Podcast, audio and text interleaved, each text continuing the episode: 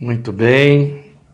Então, aproveitando que já estamos dentro do nosso tempo, nós vamos orar, como temos feito a cada semana, rogando que Deus, por sua graça infinita, se sirva deste espaço, se sirva desta palavra que está em nosso coração para esta tarde, Salmo 37.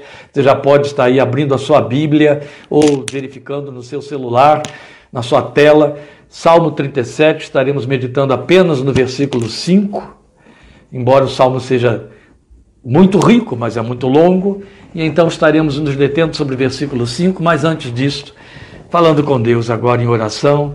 Nesta oração, estamos nos lembrando daqueles que estão padecendo dores, que estão sob aflição.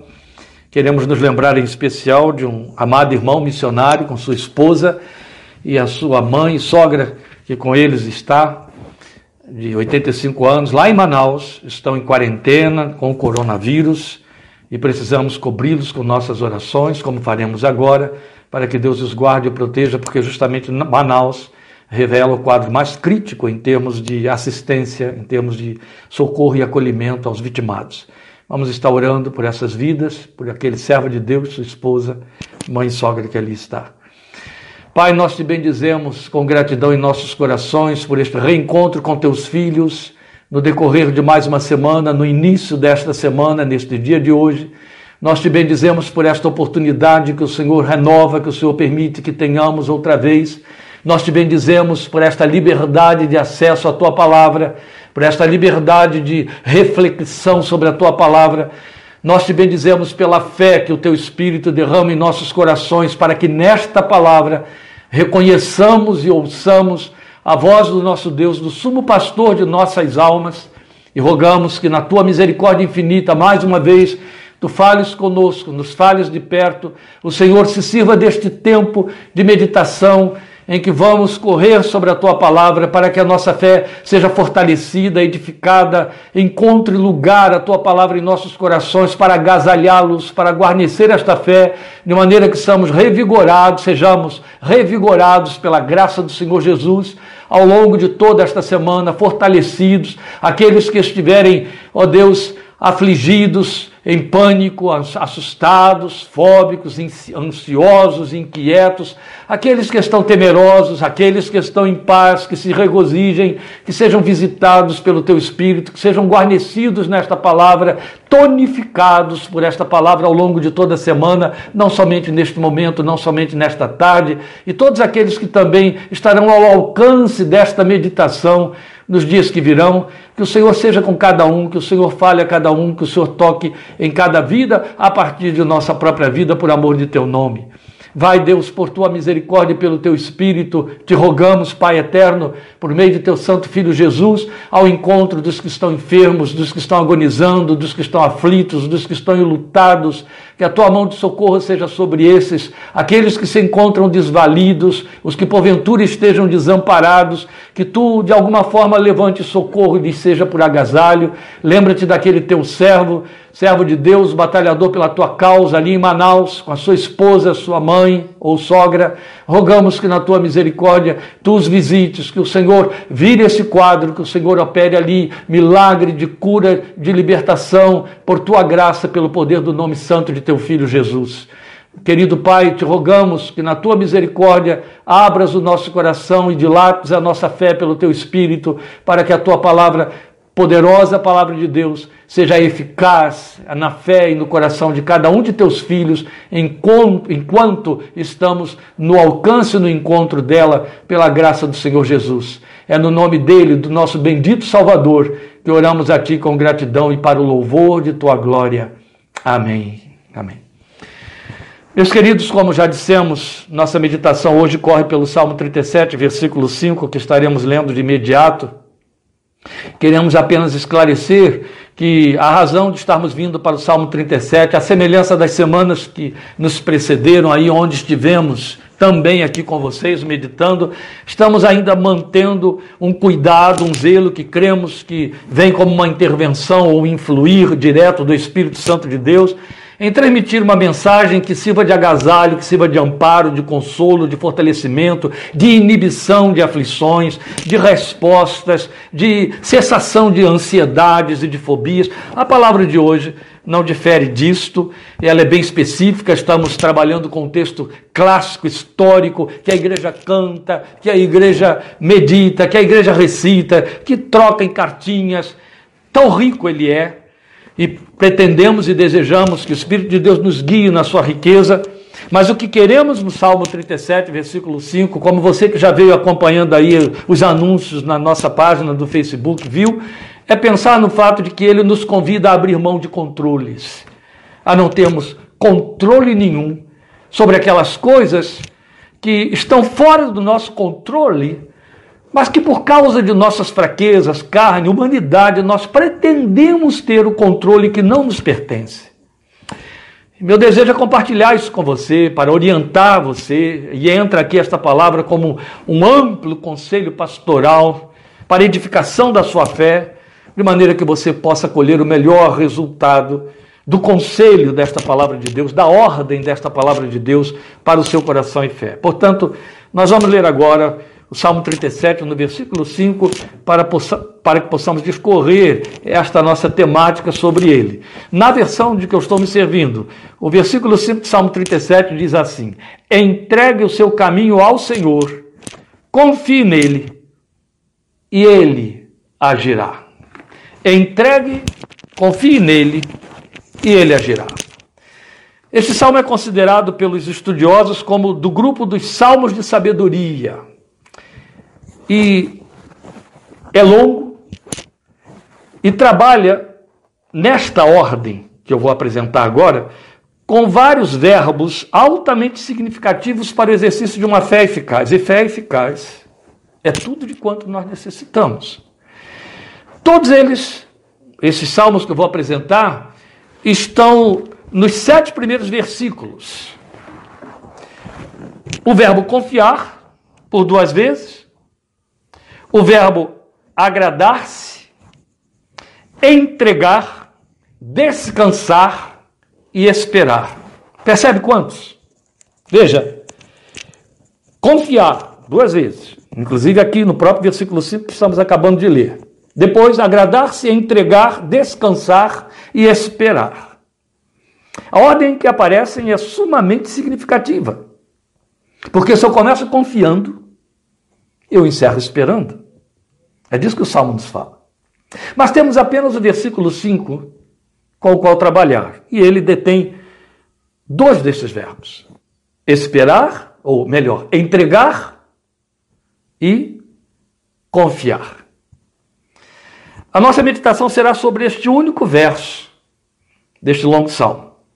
Mas eu acho importante nós fazermos um emparelhamento com outros textos tão clássicos quanto este, que correm sobre o mesmo propósito de apelo à confiança incondicional no Deus que age. Eles vêm do próprio Salmo, do livro de Salmo, Salmo 46, versículo 10, onde Deus nos exorta, faz um apelo, dizendo: Aquietai-vos e sabei que eu sou Deus. Sou exaltado entre as nações, sou exaltado na terra. Guarde esta primeira, este primeiro apelativo. Aquietai-vos. Sabei que eu sou Deus. Depois nós temos Osés 12, 6. Eu estou dizendo que estou trabalhando com textos que se emparelham no Salmo 37, versículo 5, com a mesma tônica, a mesma proposta de mensagem. E Osés 12, 6 diz: No teu Deus espera sempre. Em seguida, nós temos Filipenses 4, 6, que já estivemos abordando aqui em outra oportunidade. Não andem ansiosos por coisa alguma, mas em tudo, pela oração e súplicas e com ação de graças, apresentem seus pedidos a Deus. E eu ainda quero incluir 1 de Pedro 5, versículo 7. Lancem sobre ele toda a sua ansiedade, porque ele tem cuidado de vocês. E há um claro paralelismo aí feito nestes textos adicionais com essa mensagem do Salmo 37, 5. Todos eles, desde aquele que eu acabei de citar, 1 de Pedro 5, 7, ao primeiro de todos, que estava lá em cima, que era o Salmo 46, 10, nos convidam com amor, amorosamente, a fazermos um movimento de fé. E eu quero ilustrar esse movimento de fé para falar dessa entrega de que o Salmo, no versículo 5 do Salmo 37 fala, com aquela, aquele trabalho que é muito comum entre os estivadores, mas que a gente também vê aí em algumas construções civis, a obra de, de pedreiros e etc. É, é, quando você tem aquele movimento de empilhadores que desde um plano inferior lançam para cima um pacote que o outro lá no alto segura e guarda. É exatamente isso. É, e Pedro, inclusive, textualmente usa o verbo lançar, sugerindo esse movimento. É muito interessante. O Salmo 37, que em nossas versões se serve do verbo entregar, ele tem ainda uma conotação mais intensa quando lido numa versão rabínica. Eu vou ler para você. Oriente teus caminhos para o eterno. Confia nele e ele agirá. Depois nós vamos poder perceber este salmo ainda com maior intensidade quando lemos no texto hebraico, texto massorético, e ele diz assim, numa tradução literal, é uma tradução livre que a gente se per permite em cima do texto hebraico: Encaminha ao Senhor o teu caminho e fica despreocupado. Ele o fará prosperar e há de realizar. Pronto, eu lhe ofereci mais duas versões Além daquela versão que eu já estive lendo, com que abrimos aqui, na nossa língua, na, no, na semântica, e todas elas, todas essas três, estão falando desse movimento de lançar, encaminhar, orientar, jogar para alguém que toma, que segura e passa a controlar. Então, na minha versão, entrega o teu caminho. Na versão rabínica, oriente o teu caminho para o eterno. No texto original, que se aproxima bem do rabínico, encaminha ao Senhor o teu caminho. E fica despreocupado. Bonito, não é? A minha versão, a sua, como nós estamos lendo, lendo aí, diz: entrega e confie nele. No original, a, a intensidade da linguagem diz: entrega e fica despreocupado. Que bonito. Ele fará esse caminho prosperar, aí fica oculto o caminho, e há de realizar. As nossas versões dizem ele agirá, ele fará, não é assim que você tem na sua? Pois bem, originalmente é isso, ele há de realizar. Olha que bonito, que coisa intensa. Mas porque o verbo, o texto, Salmo 37, 5, nos convida a fazer essa entrega, eu quero falar um pouquinho sobre esse movimento de entregar. Porque assim nós percebemos que entregar carrega o sentido de dirigir, de direcionar para alguém que assume o que se entrega. E aí o faz com comprometimento fiel. Esta colocação que eu estou fazendo aqui, comprometimento fiel, se dá pelo fato de que o verbo que se traduz lá por ele há de realizar, fala de um compromisso moral de Deus. Está entendendo? É um compromisso é, é, de, uma realização que ele assume, é um compromisso moral. Daí o reforço, comprometimento fiel. Isso é muito importante. Esta pessoa, então, a quem se entrega, é o Deus eterno. Já no Salmo 46, como lembramos aqui, foi o primeiro que citamos, depois do Salmo 37, tinha dito aquiete-se. Quero lembrar a você que já sabe disso e dizer a você que ainda não sabe que o verbo que temos traduzido no Salmo 46, 10 por aquietar-se, ele ainda admite duas outras traduções mais fortes, desde o hebraico. Uma delas é pare de lutar. Você tem isso em algumas versões aí em português. E ela ainda permite um significado mais intenso que é solte as cordas. Percebe como todas essas ideias, além de falar de movimento, fala de abandonar o controle, deixar de controlar, sair do controle. E quando Deus diz no Salmo 46, 46 10, aquiete-se, o que ele está dizendo é ao afirmar aquietes porque é, porque eu sou Deus, é que ele dá conta. Ele dá conta. Isso é um fato de que a nossa fé precisa se apropriar, ou ela não pode ter a pretensão de ser fé no Deus verdadeiro. Em que se resume, se é que a gente pode falar de resumo, tamanho apelo vindo do trono de Deus em direção às nossas vidas. Se resume nisso, sai do controle, deixa o controle por minha conta Por isso que o texto fala de caminho. Caminho é carreira, é estrada, é plano traçado, é curso da vida. É tudo aquilo sobre o que nós exercemos controle absoluto quanto possível. Mas quando Deus diz na sua palavra aí, no Salmo 37, me entregue isso, é bom lembrar que ele não está nos convidando a uma indolência mágica, a saltar no escuro, como alguns pensam que a fé significa isso, um salto no escuro, não é mesmo, viu? Ele não está nos convidando a deixar de planejar a vida, também não. O apelo é para que nós entreguemos, que nós levemos até Ele, e ao fazer isso, relaxemos. Porque entregar é deixar de controlar. E aí eu pretendo esclarecer isso um pouquinho mais, ajudar você a entender um pouco mais, espero que eu consiga. Falando exatamente sobre isso, que entregar é deixar de controlar. Por isso que nossa proposta aqui hoje é pensar isso. Nenhum controle, controle nenhum. E é nisto que reside a dificuldade maior que é enfrentada pela maioria de nós. A fé vê no invisível e ouve no silêncio. Nós falamos em oração com o Deus que ouve no secreto.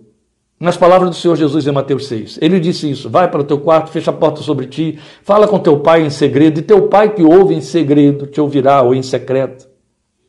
Mas veja, eu vou repetir, porque a fé vê no invisível, e você encontra isso textualmente em Hebreus capítulo 11, versículos 25 a 27, é muito bonito. E a fé ouve no silêncio nós invertemos esse processo porque queremos levar nossos sentidos físicos, ver e ouvir, são os verbos de que nos servimos, a esse terreno que é única e exclusivamente espiritual. E aí nós nos confundimos a maioria das vezes. Não há lugar para a psique lá. Foi a segunda meditação que tivemos ao longo aí desse mês e meio em que a gente está compartilhando a palavra com vocês aos domingos à tarde. Então, para nos sentirmos à vontade, confortáveis, com a certeza de que entregamos o caminho e que Deus o recebeu, nós queremos algum sinal, nós queremos alguma fala, alguma garantia. Mas isso é insistir no controle. E Deus investe contra o nosso controle porque nos convida à confiança. O simples fato de que a fé palmilha o invisível e o silêncio aponta na direção de abrir mão do controle. E ouça isso. Nosso Deus jamais vai assumir aquilo que nós seguramos na outra ponta. Veja, você que dirige automóvel, você que aprendeu a dirigir e que maneja o seu carro aí pelas ruas, tira da garagem, põe na rua, traz, volta. Você já passou pela experiência de conduzir um veículo com alguém sentado ao seu lado, vigiando e monitorando você e o advertindo a cada movimento? Você já percebeu como isso é desprazeroso? O veículo está entregue às suas mãos, mas sob o controle de alguém que se coloca como copiloto, porque na verdade não confia na sua direção e acha que tem mais aptidão ou mais condições, fica transferindo para você as suas ansiedades o tempo todo. Cuidado, olha aí, se afasta. Como é desagradável, né? Você sente vontade de parar, de entregar o volante para a pessoa e dizer, ó, oh, é melhor você conduzir. Mas sabe, é exatamente o que nós fazemos com Deus quando nós procuramos manter o controle do que dissemos que passamos às suas mãos. Eu entrego o carro, mas fico do lado dizendo como ele deve dirigir. A gente faz isso até textualmente na forma de orar. Senhor, lembra dessa situação. E olha, Deus, isso não pode ser dessa maneira. É importante que o Senhor faça daquela e tal maneira. Meu Deus, é uma pretensão que nós temos, que só fala de que nós estamos sentados no centro do controle das nossas vidas. E queremos ensinar o Deus a quem estamos recorrendo. Nós fazemos isso, meus amados. E isso é exercer controle. O nosso copiloto age desse jeito porque não confia na nossa eficiência como motoristas. E nós fazemos assim também com Deus. Agimos assim também com Ele. Mas tudo o que Ele nos recomenda é que nós levemos o nosso caminho a Ele. Não nos cabe vigiar a resposta, tentar dirigir a sua mão. Não, isso é controlar. O que nos cabe saber é que, independentemente de sentir ou ver, e via de regra não sentiremos e nem veremos nada, nenhum sinal, o que nos resta é crer que Deus assumiu. Entende? Se ele disse faça e eu vou responder da outra maneira, eu vou fazer daquela outra maneira, ele vai fazer. Ele até nos permite pilotar. Mas o controle dos pedais fica com ele. Como naqueles veículos de treinamento, lembra quando estávamos na autoescola aprendendo a dirigir? É por aí. Quando nós confiamos em Deus, nós descansamos. Quando nós o conhecemos, confiamos, aprendemos a confiar. Quando confiamos porque o conhecemos, esperamos. E assim a gente completa o ciclo do Salmo 37, que começa convidando a confiar, lembra? Dissemos isso? E encerra dizendo que você espera. E no meio do caminho tem o entregar e o descansar. Que bonito. Por isso que eu disse isso, eu vou repetir aqui para você, porque acho que é importante. Quando nós confiamos, descansamos. Quando conhecemos, confiamos. Quando confiamos porque o conhecemos, descansamos e ficamos esperando. A maior prova de que eu estou descansando em Deus é o fato de que eu estou esperando nele. E na contramão, ou denunciando o controle, se existe algo que nós não queremos, é esperar. Não vai dar tempo. O prazo está esgotando e Deus não faz nada. Por que, que não há um sinal? Porque Deus não começou a fazer. Não é isso. Isso tudo denuncia nosso controle, a falta de descanso. Então, o caminho aludido, entrega o teu caminho ao Senhor, lá no versículo 5, é mais do que as coisas que nós elegemos no caminho da vida. É a própria vida. E a razão pela qual Deus nos convida a deixar com Ele a condução da nossa existência tem alguns sentidos muito próprios dele. Alguns teorizam na fé, entendendo que entregar a Deus o caminho é fazer uma dicotomia existencial entre o que é espiritual e, o, e as coisas temporais. Então a, a, a equação fica mais ou menos assim, só que isso é uma distorção. Nós damos conta das coisas temporais no caminho da vida espiritual. Isso é uma teoria que não passa de falácia. E é uma falácia da nossa psique. E também é um argumento a favor do controle.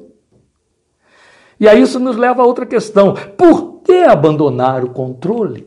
Por que Deus insiste em que o exercício eficaz da nossa fé seja abrir mão do controle? Eu vou apresentar algumas, alguns algumas conceituações. Não seria bem bom dizer conceituação, porque não se trata de conceito.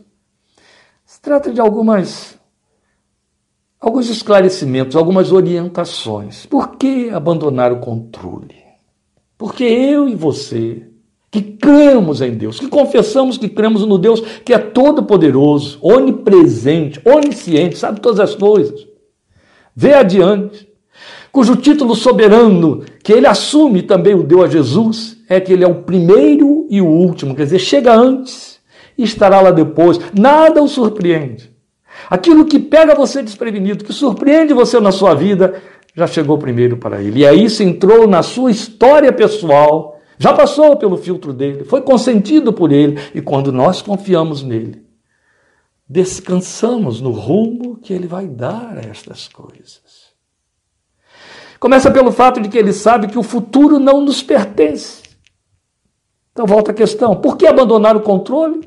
Por que Deus pretende que eu abandone o controle? Porque ele sabe que o futuro não nos pertence. Só ele. Logo, como nós só entendemos do presente, não sei se você se deu conta disso, mas a gente só entende do presente, não é? Nem o passado nós podemos controlar. É tarefa inútil fazer as tentativas de controlar o futuro. Aqui mesmo, neste Salmo 37, lá no versículo 37, o autor diz exatamente isto: há futuro para o homem de paz. Homem de paz, o que ele está dizendo é aquele que já aprendeu a confiar e descansar. Olha que coisa bonita que o salmista está dizendo lá no finalzinho, versículo 37.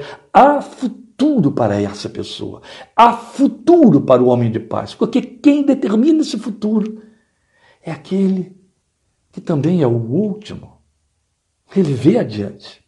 Só o Deus que vê adiante é que pode construir esse futuro. Então, é melhor abrir mão do controle para ele.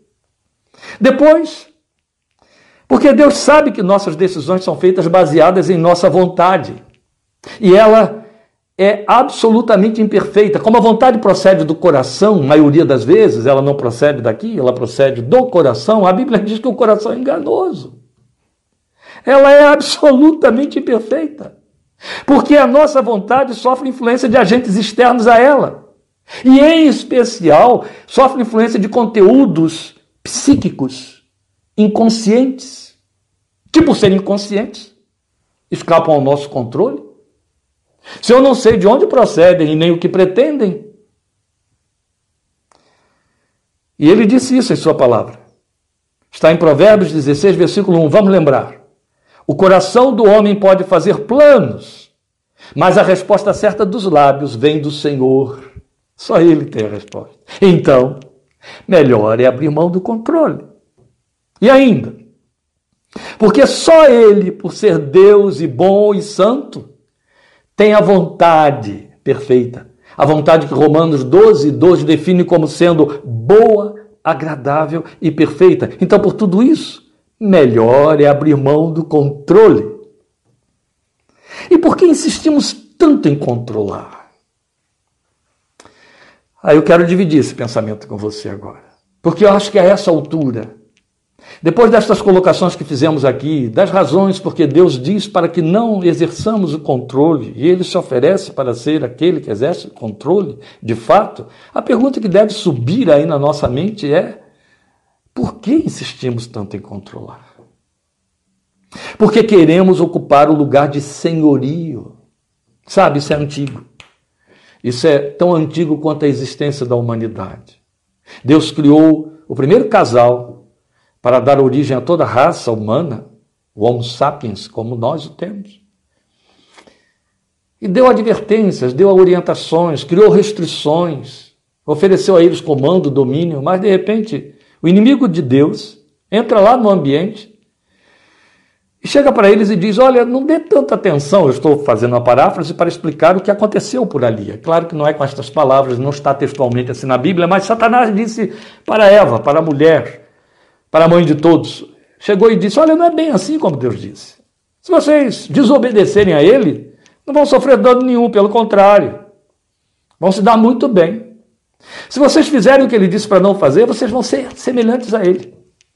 Vão conhecer todas as coisas. Em outras palavras, vão ter o controle sobre tudo. E o que eles não entenderam e não sabiam é que o que Satanás estava insinuando é: se desobedecerem, vocês vão provar que têm controle sobre o próprio Deus. Oh, meus queridos, chegamos ao extremo de uma vez experimentando a redenção operada por Jesus na cruz do Calvário uma vez que experimentamos o maior fenômeno de toda a história da humanidade, que é receber em nosso coração a capacidade de crer em Deus e nas suas obras, fé. Queremos usar a fé para exercer esse controle que foi pretendido por Satanás no Éden. Você já ouviu falar de alguns participantes de confissão cristã ensinando pessoas a usarem a fé para dar determinações de suas vontades, desejos e necessidades a Deus, até usando o verbo determinar. Eu determino, eu profetizo o quê? Ou assim não, Deus. Olha onde chegamos. E Deus tenha misericórdia. É o homem querendo exercer senhorio. Senhores não negociam ceder em suas vontades. Senhores entendem que eles mandam, decidem, os demais ou tudo mais têm de capitular e obedecer mas em nossa relação homem-Deus, Ele é o Senhor e nós os servos. Então aqui, dessa relação e para nós só cabe humildade, submissão, reconhecimento de insuficiência. Isso são coisas pretendidas aqui. Que nos favorecem a abrir mão do controle a favor de um controle exercido por Deus. Então exercem o controle aqueles que acham que são detentores das respostas certas, aqueles que se pensam autossuficientes, que acreditam demasiadamente em si mesmos. Em linguagem bíblica, confiam em seu próprio braço. É uma trágica ilusão. A psicologia e muitos dos movimentos de coaching estão por aí insuflando nos seus clientes o andar na contramão da suficiência divina. Sabiam disso? Mais dia menos dia, os limites serão confrontados. Isso é fato. Limites pessoais, individuais. Por isso, noutra direção, a palavra divina nos afirma que o poder de Deus se aperfeiçoa em nossa fraqueza. Encerramos assim domingo passado, pensando nisso. De tal forma que Paulo, apóstolo, que passou por essa experiência e, escreveu, registrou esse ensinamento para nós em 2 Coríntios, capítulo 12, ele pode afirmar: quando estou fraco, então é que sou forte. Porque Paulo abriu espaço para a graça de Deus por meio do Senhor Jesus Cristo. Ele experimentou isso, que o poder de Deus se aperfeiçoou na fraqueza. E deveríamos aprender com ele, Paulo, que sendo mestre, poliglota, versado nos filósofos de sua época, nós deveríamos aprender esse autoesvaziamento que ele experimentou a despeito de todas essas credenciais, recursos, ferramentas de que dispunha, ferramentas de sabedoria. E ele abriu mão desse, de, dessa suficiência, ele fez esse autoesvaziamento a favor do controle feito por Deus. É quando nós o ouvimos dizer assim, segundo os Coríntios 3,5, pérola da revelação da palavra de Deus para nós. Paulo diz: não que possamos, ele está se incluindo aí porque ele está falando a partir de si mesmo, não que possamos reivindicar qualquer coisa com base em nossos próprios méritos, mas a nossa capacidade vem de Deus. Que bonito. Estamos ouvindo isso de um homem que tinha esses méritos. Ele apresenta um dossiê deles em 2 Coríntios capítulo 11. Ele mesmo disse isso. Eu poderia me jactar, eu poderia me gabar, me gloriar nos meus recursos. Mas olha que coisa linda, quando esse homem que diz que aprendeu que o poder de Deus se aperfeiçoa na sua fraqueza, declara que a nossa capacidade vem de Deus. Não que possamos reivindicar qualquer coisa com base em nossos próprios méritos, mas a nossa capacidade vem de Deus. Eu recomendo você a ler na sua versão. Eu estou lendo na nova versão internacional, mas ler 2 Coríntios, capítulo 3, versículo 5, na sua versão. Você vai encontrar outros verbos lá, e aí você vai ver o que, que significa um homem cheio de Deus, abrindo mão daquilo de que, de que se encheu pela condição natural da vida, seu direito dentro do humanismo, se auto-esvaziou para experimentar a maior bênção, a mais sublime experiência que o ser humano precisa ter e deve ter, que é o controle de Deus exercido sobre a sua vida. Se até agora considerar aí o fato de que nossa autossuficiência não nos leva a nada, a nossa vontade nos trai, a só vontade de Deus é boa e perfeita, isso ainda não foi suficiente para a gente entender que tem de abrir mão do controle. Eu quero que você reflita um pouquinho comigo aqui numa questão. Quanto da vida está fora de nosso controle, por mais que pretendamos o contrário? Vamos pensar. Eu vou enunciar algumas coisinhas, mas olha, a lista é vasta. A evitação de uma má notícia. Você tem como evitá-la? Não. A não ser que fique surdo e cego. Aí não pode nem ler mensagem labial. Então você não tem como evitar uma má notícia. A enfermidade sorrateira, aquelas oportunistas, as que vêm através de virulências. A vontade dos que nos cercam. Se a gente não tem condições de controlar a própria vontade, imagine pretender controlar a vontade alheia. O tempo da nossa existência. Se há algo que está totalmente fora do nosso controle, é o tempo da nossa existência. Olha, muita gente poderosa se desespera por conta disso, viu? Fique sabendo, e é fato. Mas há tantas coisas mais. Então, agora mesmo, o que, é que está nos acontecendo? Nós estamos vivendo aí essa pandemia do coronavírus, bombardeados com as notícias a respeito dela o dia inteiro, semana inteira. Tem gente que está aficionada, obsessivamente, recebendo essas informações. Como se, e isto é um movimento de tentativa de controle, por saber muito, pudesse exercer controle. Mas a pandemia que está por aí, em última instância, ela desdenha da presunção humana de ter o controle da vida e dos fatos que a cercam.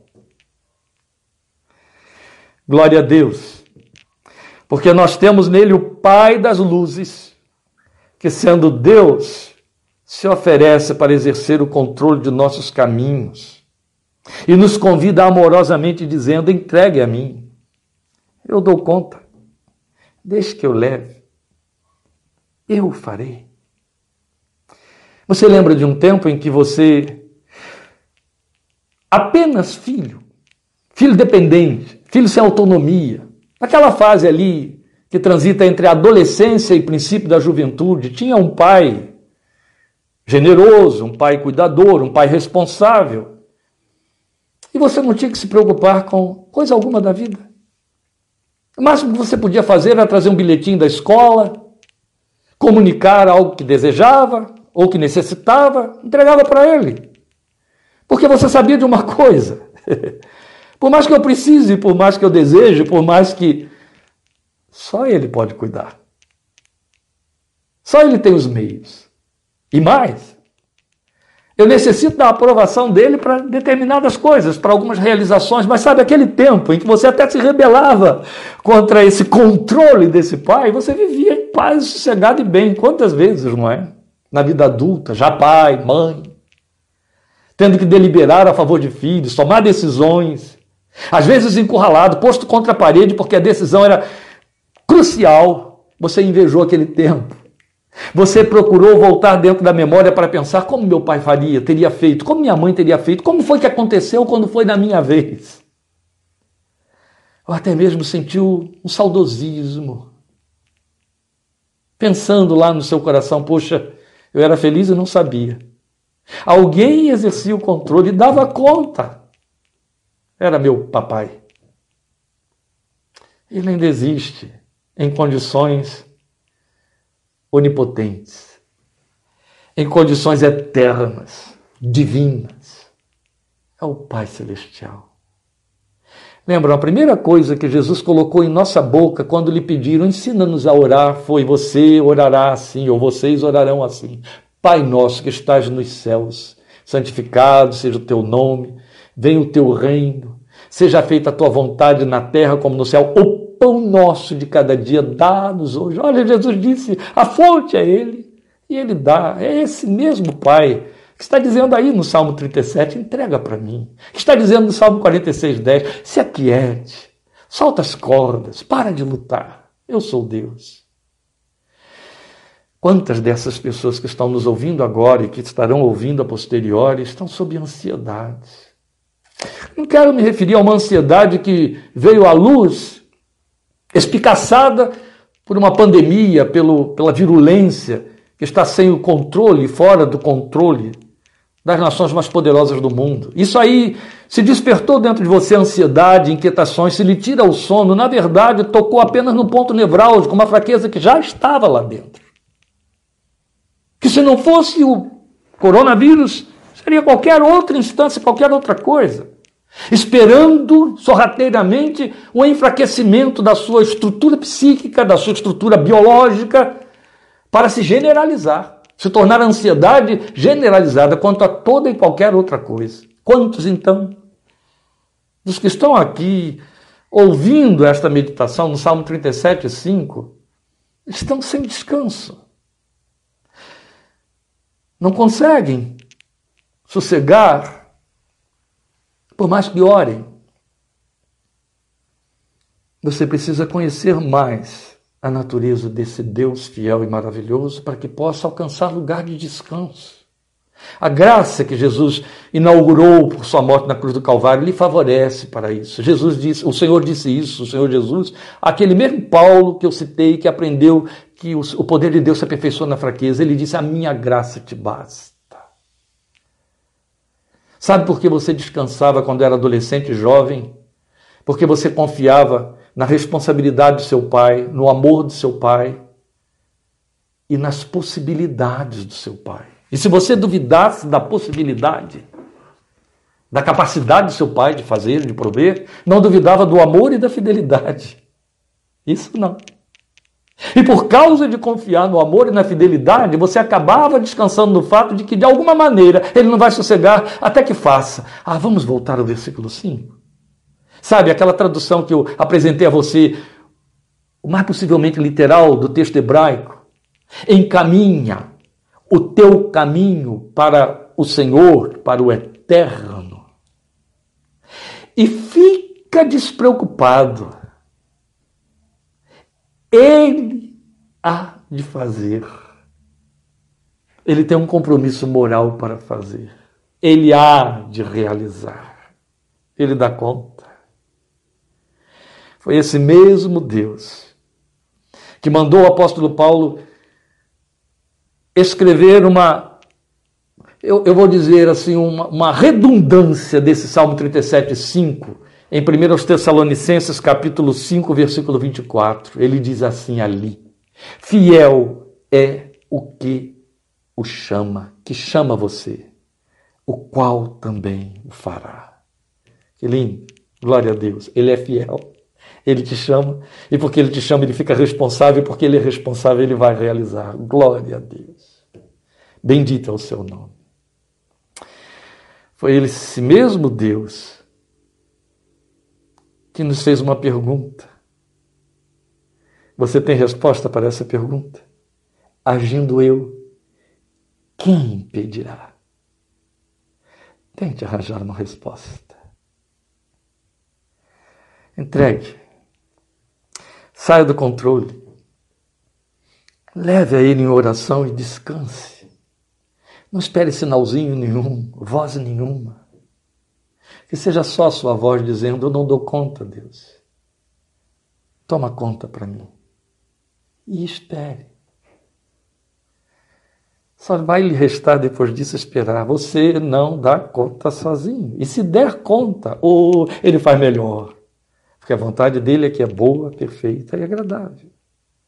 É ele, já disse Isaías, há muitos séculos, há mais de dois milênios. É ele quem realiza em nós o querer e o efetuar. Louvado seja seu santo nome. Que esta palavra domine seu pensamento, amém? Sua fé, seu coração, ao longo de toda esta noite, pelos próximos dias diante de novos desafios e do que mais tiver de vir. Que você encontre o mais absoluto descanso. E quando se sentir tentado a se afligir, diga: Não, eu não dou conta, mas está nas mãos daquele que pode fazer. Lembra o que Pedro disse? Lança sobre ele, joga para o alto, ele segura. E ele dá conta. O Senhor te abençoe e te guarde, e fale poderosamente ao seu coração e abençoe sua casa e sua família. Fique em casa e aproveite para meditar e falar com Deus. E querendo Deus, semana que vem estaremos juntos mais uma vez. A paz do Senhor para você.